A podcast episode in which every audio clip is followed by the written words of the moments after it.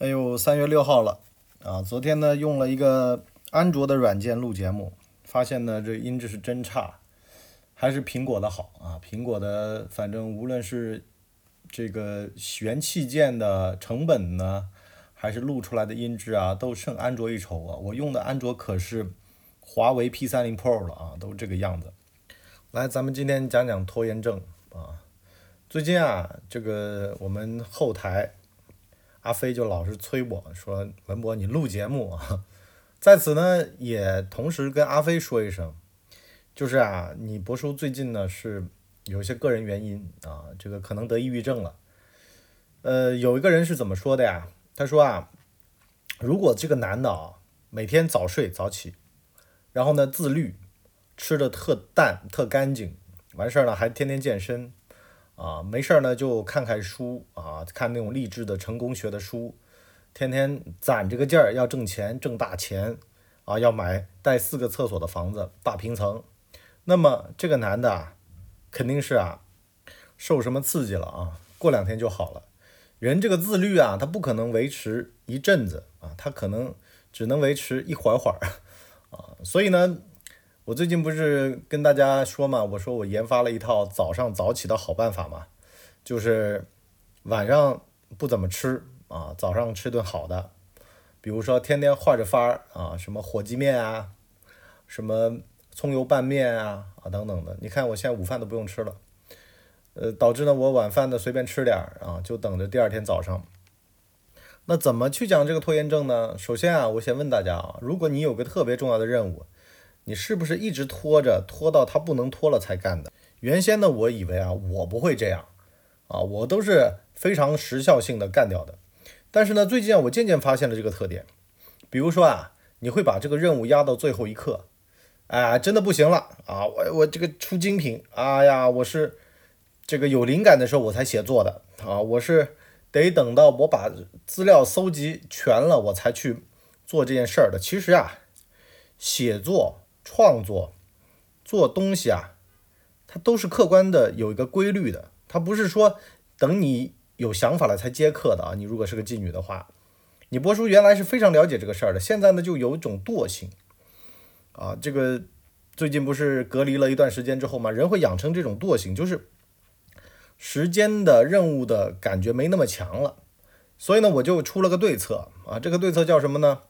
其实啊，就是利用你自己的时间碎片时间，把主要的任务啊给一个个完成。有人说了呀，文博需要一整段的时间去写作，我说没有必要吧。早上起来提纲一列，中午吃饭的时候稍微想一想，下午有空的时候拉泡屎的时候就把提纲给写了，晚上直接上马就能录啊，直接就能输出。对吧？你包括像哔哩哔哩的视频这个事儿一样的啊，提了好久了，对不对？然后呢，我也找了很多的人啊，说的都跟天上掉下来的一样啊，做起来稀碎。为什么呢？就是得做，做了这事儿才能落地。你就像啊，奠基仪式啊，这个很多楼盘啊，就是很多的找领导，对吧？奠基和剪彩两个仪式，为什么奠基呢？咱们交下第一盆土了。啊，这个这事儿就必须得干了。咱们开了发布会了，这活儿必须得出东西了。啊，像我们最近不是内部推那个报表吗？呃，Excel 表老是推不下去，老是推不下去。其实啊，有一张表好了，大家都知道了。今天你总得填点东西。就像早上起来啊，早上起来我会干三件事儿啊。第一件事儿呢就是叠被子，叠被子呢代表这一天啊你不能躺下了啊，为因为被子被子没了呀。对吧？叠好了呀，你不能破坏它了呀。那么这就是一天的开始。那么第二件事儿是什么呢？写一张 list，啊，把这张表上的东西 list，其实就是告诉自己要启动了啊，今天这些事儿要完成。第三件事儿，到外面的那个卫生间，你看我又炫富了啊，到客客客人的那个卫生间去洗漱。一方面呢是为了免得打扰家人，另外一方面呢是在那个地方啊。你想怎么刷牙怎么刷牙，想怎么呃放松怎么放松啊，包括洗澡什么的，因为外面是站立式的这种淋浴间嘛，里面是浴缸嘛，就是你只要离开你的卧室，好了，你一整天都会精神啊，而且呢，再也不回卧室啊，除非是真的要睡觉了，回这个卧室。每个房间有每个房间的任务啊，这个呢其实是一个双刃剑。怎么说呢？其实啊，原先啊，我比如说在工作室创作啊，反正每个地方都有的。但是有的时候啊，你冷不丁儿的你会冒出来一个灵感啊，你就必须得执行。其实，在卧室也可以啊，在卧室我其实床头也会放点书，我哪儿都会放点书啊，就是因为我随时随地我想起来就能读。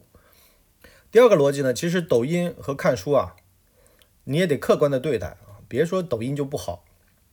我其实现在啊，就是在那个动感单车、跑步机啊这一类的，或者走路，我有的时候都会打开抖音看看啊，利用碎片时间嘛，对吧？然后看看微博。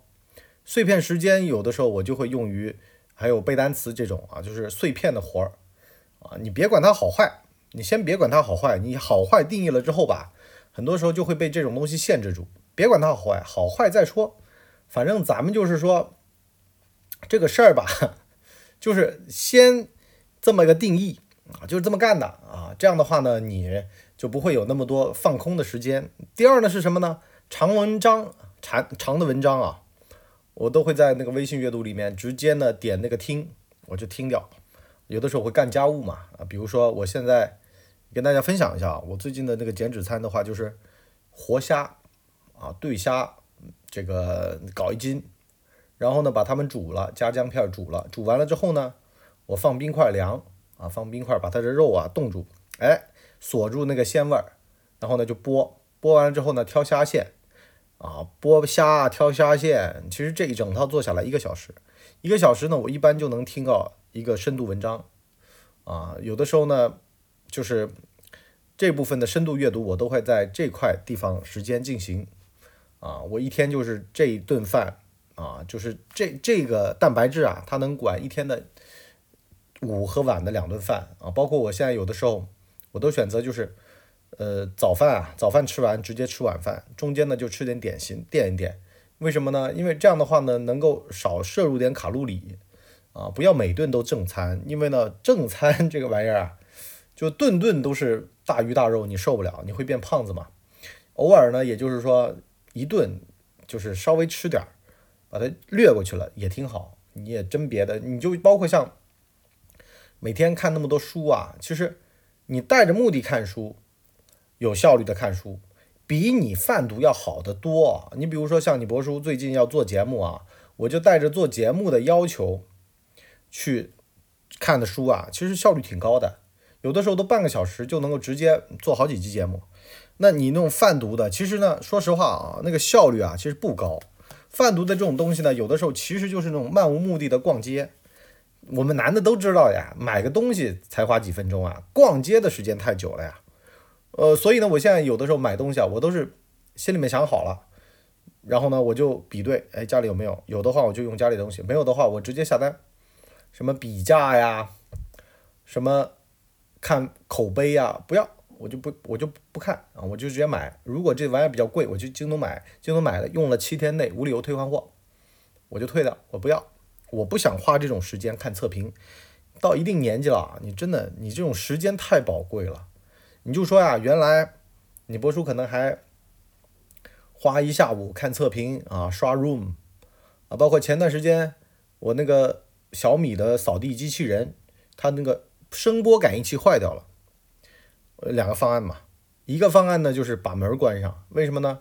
它其实是感应那个磁条啊，就如果买过你就知道啊，就是你会在那个厕所的门那边啊放个磁条，这样的话呢，它就不会过这个磁条。不过磁条有个什么好处呢？就是它就不会进去禁区了啊，这地方被它定义为禁区。但是声波感应器如果坏掉了的话呢，就麻烦了，它就随随便便它就跟瞎子一样乱闯。只要有门开着，它就闯，它不会管有没有磁条。那怎么办呢？有个办法，花三天的时间把它拆了，重新呢把那个零件给换掉。还有一个办法呢，就是把平时顺手把门关一下。啊，这两个办法，原先你博叔呀就会用拆，然后用三天时间把它装回去的办法啊。谁叫咱时间多呢？对吧？但是呢，现在我就会在想啊，这个有的时候呢，凑合用也就凑合用了啊。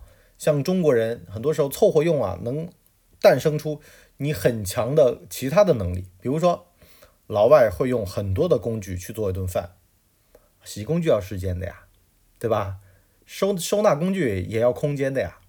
中国人一把中式菜刀走天下，哪个好呢？谁也说不来哪个好，最终结果才最重要。啊，以前咱们都说老外的民主制度好，你看看最近意大利的这个疫情，好多跑回来的，对吧？这是哪好呢？三十年河东，三十年河西，你只能这么解释了。那么你博叔看过有的小朋友啊，就是二十来岁啊，他跟他老婆打电话就是说，哎，你听我的，你用技术的方式解决这个问题。